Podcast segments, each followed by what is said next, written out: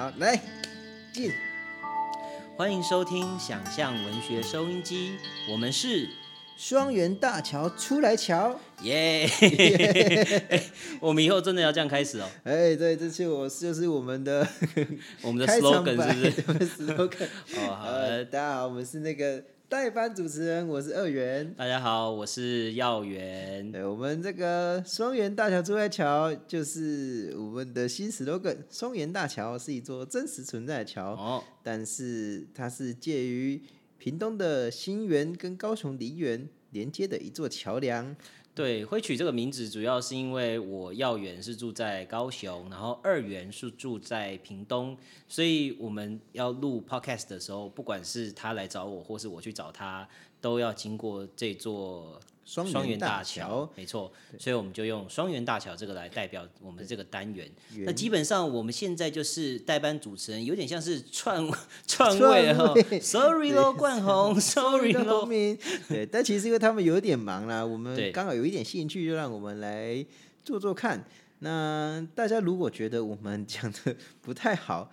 没关系，你们可以写信到那个 对，反映写信到我们的信信箱，嗯。你就把我们这一段黑历史当做是想象文学收音机第二季就好了。对，通常有些那种影集啊，第二季烂掉有没有？哈，没关系，我们期待第三季把它救回来。你就把我们当第二季。，第三季可能就是原班人马就回归了，就因为第二季太烂，他们要出来救火。对，可能如果我们录不好，你们就这样子想就好了。可以啊，可以啊。我们取这个名字哦，双元大桥。那个园其实是花园的园，但我们两个的园呢，可能就是一个是水源的源，一个是一块钱两块钱的元。对哎，然后那个出来桥是那个瞧东西就是瞧事情的瞧，我们是用嗯眼睛的那个瞧看一下我幕们布的桥，对，可能是我们最近有什么事，呃，非常抱歉，这是一个非谐音梗常烂的谐音梗。我知哦道有人很讨厌谐音谐梗，跟哦大家呃史上最诚意的抱歉。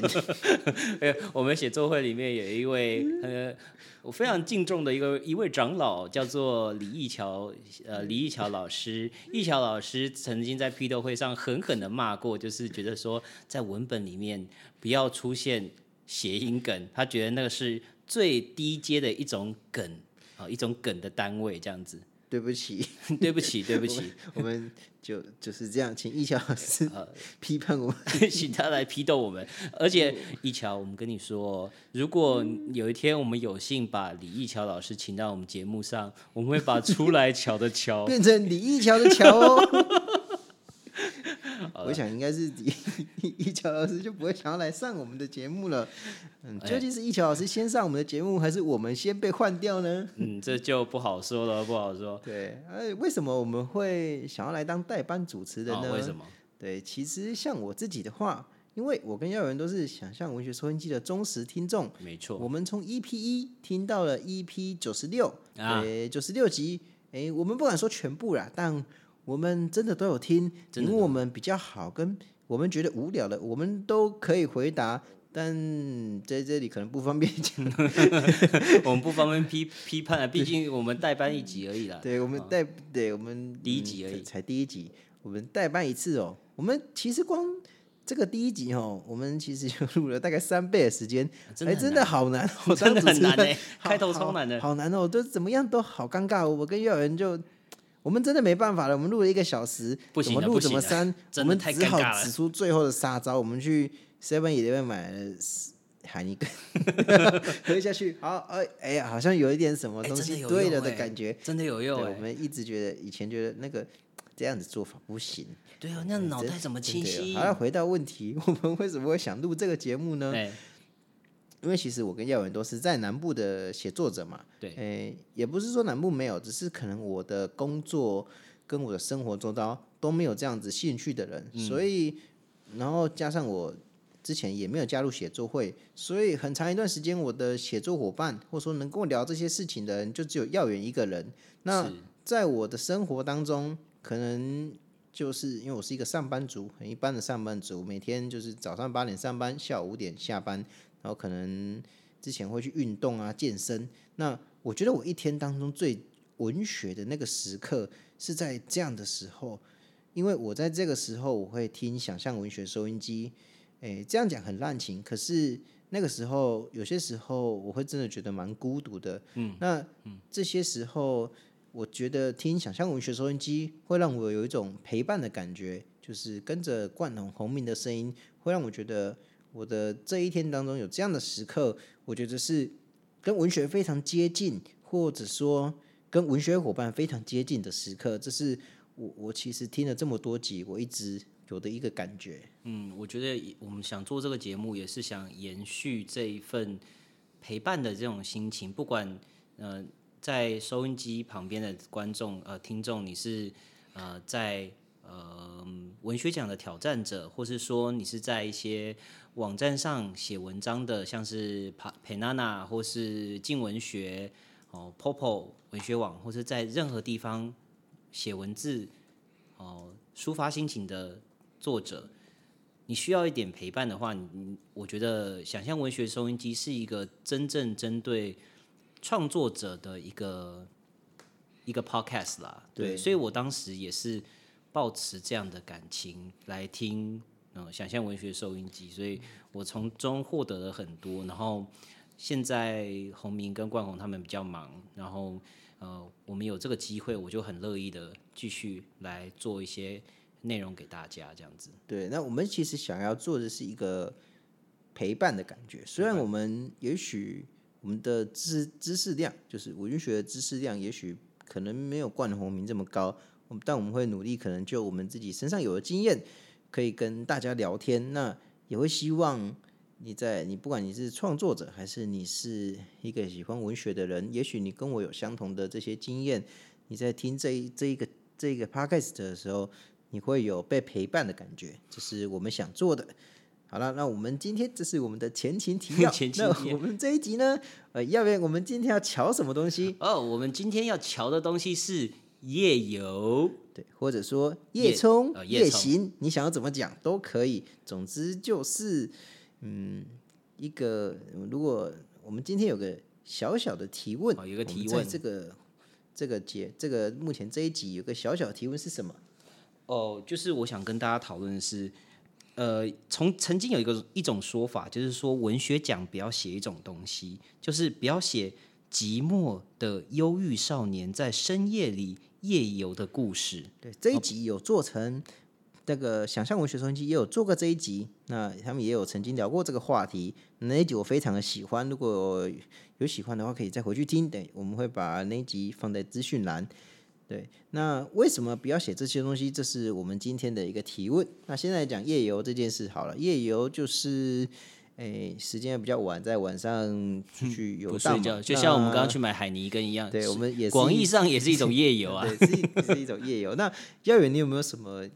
夜游的经验？就是比较特别的？哦，我想要，我觉得讲到夜游这个两个字，我第第一个想到就是有阿手比啊，有阿手比啊。这样念好像好像念的好像台语哦，好像 什么威士比威士比，不是这种感觉。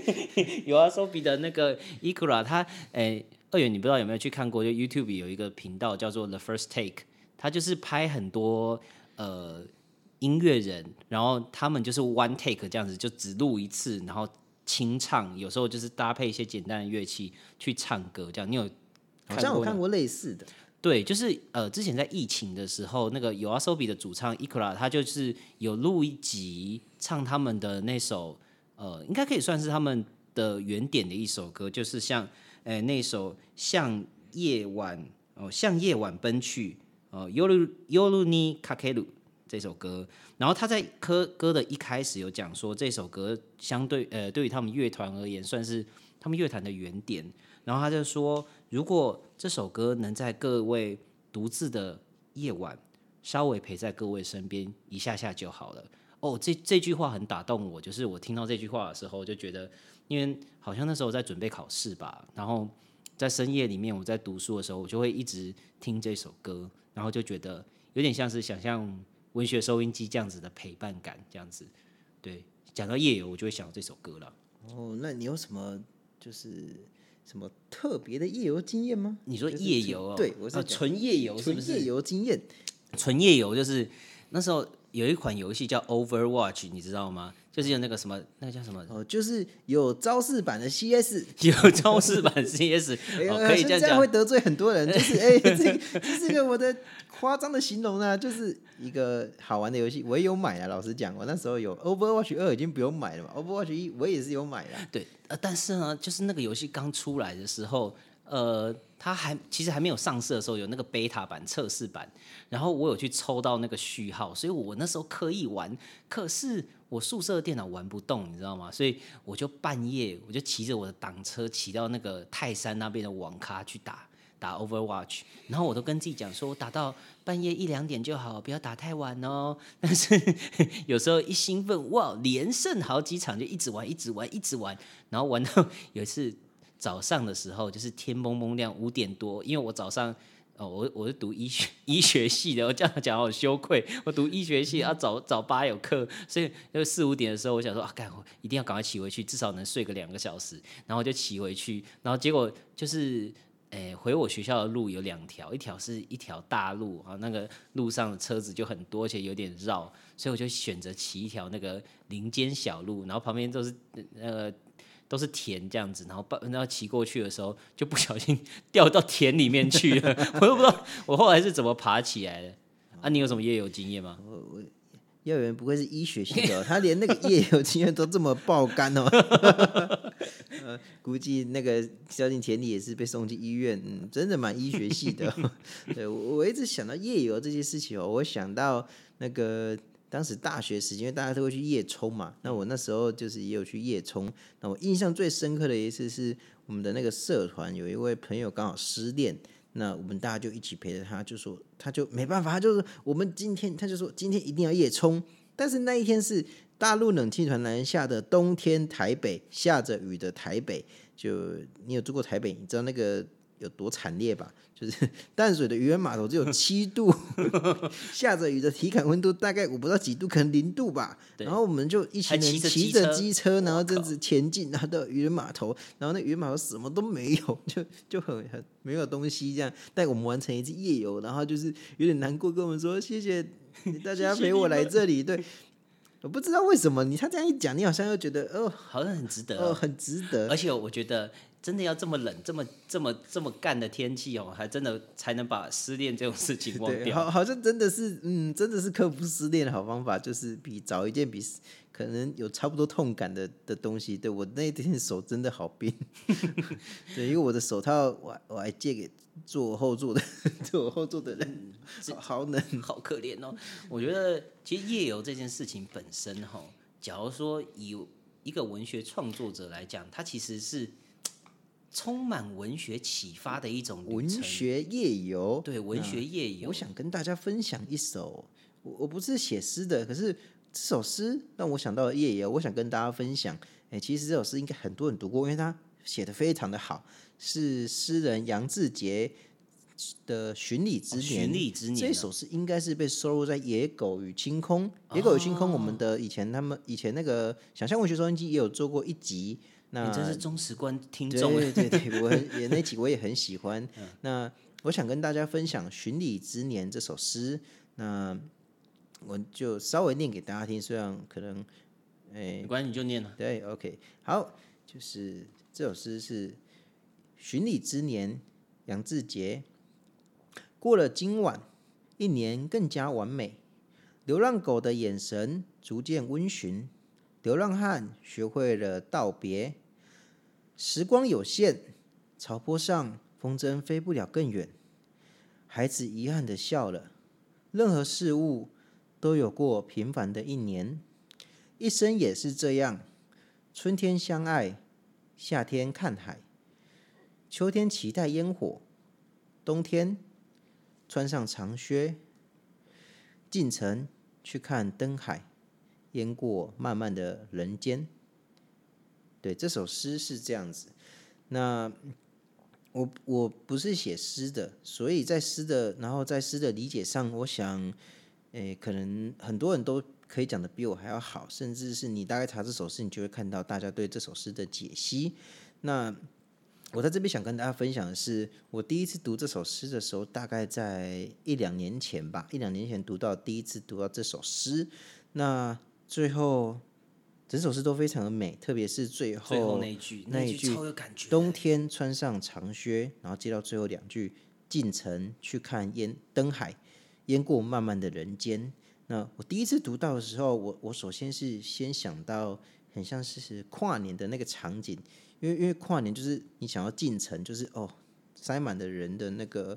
那个那个灯海的景象，对，就是那个那个景景象，那个景，那个那个景那样那样的景，对，那样的景让我想到了夜游。为什么想到夜游呢？因为我我好像在读到这两句的时候，我心中浮现的是当年那个青春的自己，跟着那些朋友们去，诶、去烘炉地、去象山这些台北，然后还有当然还有文化大学的后山。那在看着台北市，有时候可能是没那么清楚，有着雾气；那有时候清楚、很清楚的台北市的夜景。我好像在读这首诗的时候，我把自己抽离了出来，我在俯瞰着过去的自己，看着这些夜游的场景。那我我读这首诗的时候，想到了这一些。我我觉得文学的美感有一个非常厉害的地方是，嗯，我们即使同读着相同的字句，看着这样的诶这样的字句，进城去看灯海，烟过漫漫的人间，但也许你想到的画面跟我的是完全不一样的东西。对，有些也许有些人想到的是，我想到你刚刚讲的那个文化大学，我想到的是那个卖香肠的阿北耶 那我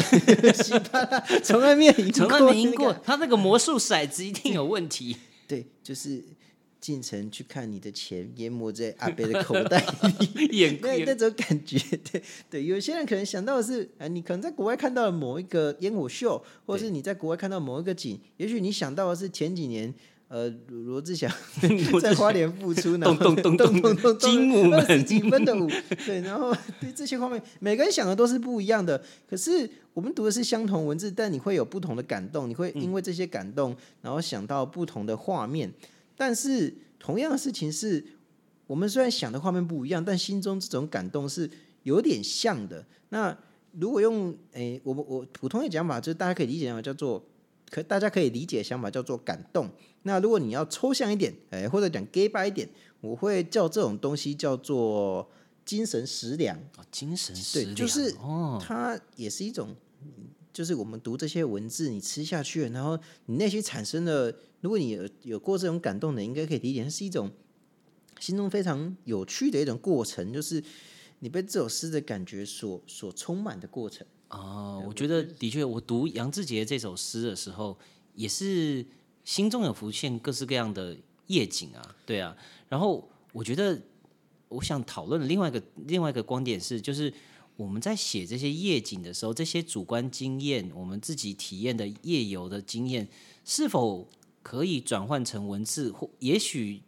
就是回应我们的主题，就是讲说我们是不是文学奖不能去写忧郁的少年在夜里里漫游，对这样的题材，对，但是呃，我们刚刚又讲到说，这些夜游的经验又是如此的呃深刻，如此的生动，为什么没有办法转变成文字，或是说为什么会有人说这样子的内容不适合在文学奖上出现呢？对我我觉得是，呃我就想跟大家直接分享一个经验，就大概是在两三个月之前吧。我跟耀元就是去中山，呃，不，去高雄的中央公园，然后我们在一个我们在中央公园的草皮，那我们坐着，那我们试图做了一件事，我们去找到我们以前十年前，因为我们大概是十年前开始写作的，当时写的十几年十几年啊，对可能当时第一、第二篇作品，在大学一二年级的时候，当时写下的第一篇作品，哎，这其实是蛮辛苦的一件事，因为那时候大家都还在用雅虎信箱，那现在早就没在用了，光要去忘记密码，找回那个，然后又要去倒回到那个时光，你知道雅虎信箱没这么没那么好好用啊 拉虎加油一点啊！到拉回到那一年的时间，其实这是一个哦，有点像寻宝的过程，然后终于被我们翻出来。对 对，寻礼之年的过程，我们找到了那一年我们两个写的文章。我必须讲跟大家说，这个东西的背景是什么？这个东西会想要跟大家分享，是因为这个两篇文章其实他们生成的时间非常的接近，大概就是我跟耀元还有当时大学几个朋友，我们在某一天的晚上，有一个夏天的晚上吧，就是我们骑着脚踏车，我还记得我当时的车是捷安特的 R 八百，那是一台呃超级旧的钢管车。如果你有看，但是电影如果看你有看电影那个练习曲是不是？练习曲练习哦那一次那一台那个就是 R 八百，跟哦耀元骑着当时的钢管车，这样一路骑到了淡水。再提回来，我相信大家应该也都有这样的经验。应该你在台北的话，你可能甚至你骑 U bike，你都可以骑到淡水是没有问题的。那我们骑回来之后，写成了两篇文章。这两篇文章，哎、我记得我的是写的，你你的好像叫做，你先我的分享是叫我是叫做那个什么黄色潜水艇。够不够潮？就是披头士的那首《Yellow Submarine》，然后我就想说，因为这个这个文章我们两个写完都是有投那个当年的台北文学奖，当年是第几届呢？那一届的标题我记得叫做“时间书写哎呀，大家回去查，我们就应该就暴露年纪了，没关系啊。就是我们那时候就是时间书写，然后呃，我那篇好像叫黄色潜水艇，然后写的经验就是我们去河滨公园，然后看到那些河上的光，还有我们骑过那些桥的时候，那些风吹进吹吹过我们的头发的那种感觉。然后我就觉得这种东西很真实，然后透过那些光，我看到对岸的那些呃大楼的灯火，然后我心中就产生了刚刚你讲的那种文学食粮、文学的感动。然后我就觉得说，这样的东西，如果我能够把它透过文字转达出来，哦，这种青春的对于这种嗯、城市当中漫游的一个少年的这 这种这种感动，把它写出来，一定是一篇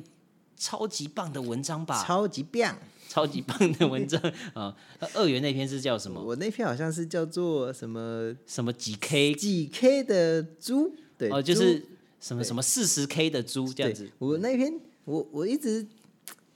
记得啊，但也许是错觉。我一直记得我去骑脚踏车的时候看到一只猪，诶、就是可能一晃之间吧，我就一直记得这件事情。嗯，诶、至今我也不确定这件事到底是真的假的，但反正我当时就写一篇这样的东西，主要是在写说在古在这个单车路上看到一只猪。然后借由这只猪，可能延伸出了更多当时可能觉得诶有点酷、有点有点不错的那种心理的意识流动，然后很多村上的一些东西啦。当时其实你听刚才耀元讲那个黄色潜水艇，你大概就觉得那好像是，呃，可能你刚开始接触村上春树的时候，你就会非常很容易被这样的东西所影响，就对会是这样的东西。我当时也是。那，诶，我想分享的是这这一两篇文章，我们找出来的时候，我们 两个在下午真的是边读这两篇，互相笑读、超级就一直笑一直笑，然后包含我们自己看自己当时写的也是一直笑。那那种感觉是，诶、我们会嘲笑自己当时写的技术怎么是这样子，就是啊，我当时写的呃，好就是拙劣，好拙劣，对，就是十几年十几年前的自己。那我们刚才在想说，为什么为什么那个不要写那个在深忧郁夜，的少年在深夜里漫游。我想有一部分是我们写这些东西的时候，也许就是可能跟我跟耀远有点像，在文学刚启蒙的时候，对那你那时候会有很多的开始接受各种刺激，你开始会觉得很多刺激都能转换成为你写作上的东西。那去河滨公园，比如说去河滨公园这样的经验，是你很容易接触到的。那它又有一方面又有产生那种美感，然后那样的河滨上的风景会让你有那种感动，那种东西很容易刺激你，所以很你会很想要把这个东西转换成文章，或者说你可能去某一天夜里，你去了文化大学后山，你看到那个美景，或你好不容易你辛苦爬上象山看到那个美景，这些东西会是你当时很容易接触到的一个东西，你会很想要把它转化成文章。那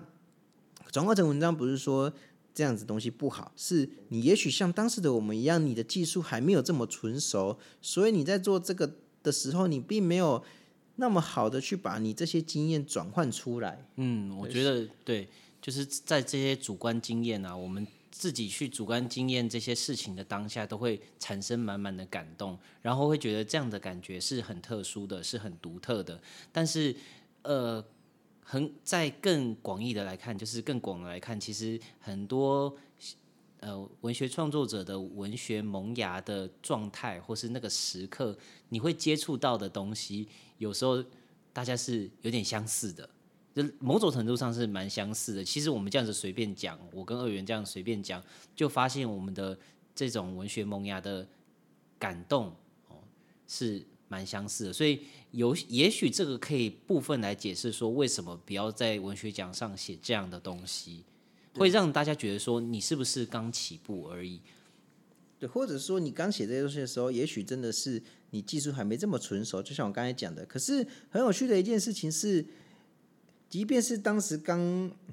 开始尝试写作的我们，我们去了同一趟河滨公园，但我们也产生了不同的文章。嗯，其实这也正是显现了我们每个人受到同样的刺激，其实会得到这种心理的感受是不一样的。嗯，那。我们真的不能写这些东西吗？其实也不一定，也不一定。我想要分享的是，我去年拿了新北新北文学奖的作品是《白渠》首奖这一篇是比较谦虚，是新北文学奖首奖，而且三位评审在决选上都给了五分的首奖，叫做。白曲，不要不要这么吹，不要这么吹啊！我没没有这个意思，没有这个意思，这不是我我我想要分享的是，我写白曲这篇的时候，他写的是一个酿酒的故事啦。但其实呢，这篇文章有非常多的段落是在台北的河上，就是台北是一座被河流环绕的城市，在这些河流上开成，就是它是在河流上开游艇。就是的一个动力小船，对动力小船，动力小船的一个经验。那我在写这篇文章的时候，我已经离开台北了。我那时候是在屏东。那我是当然一部分是搜寻资料，但更多的部分是我是凭着记忆把这些十年前的感动全部再召唤出来。就是我当时看到那个河河的光光影，那个桥梁的颜色在河上倒影转换的那些感受。我即使我不在台北了，相隔了十十年的时间，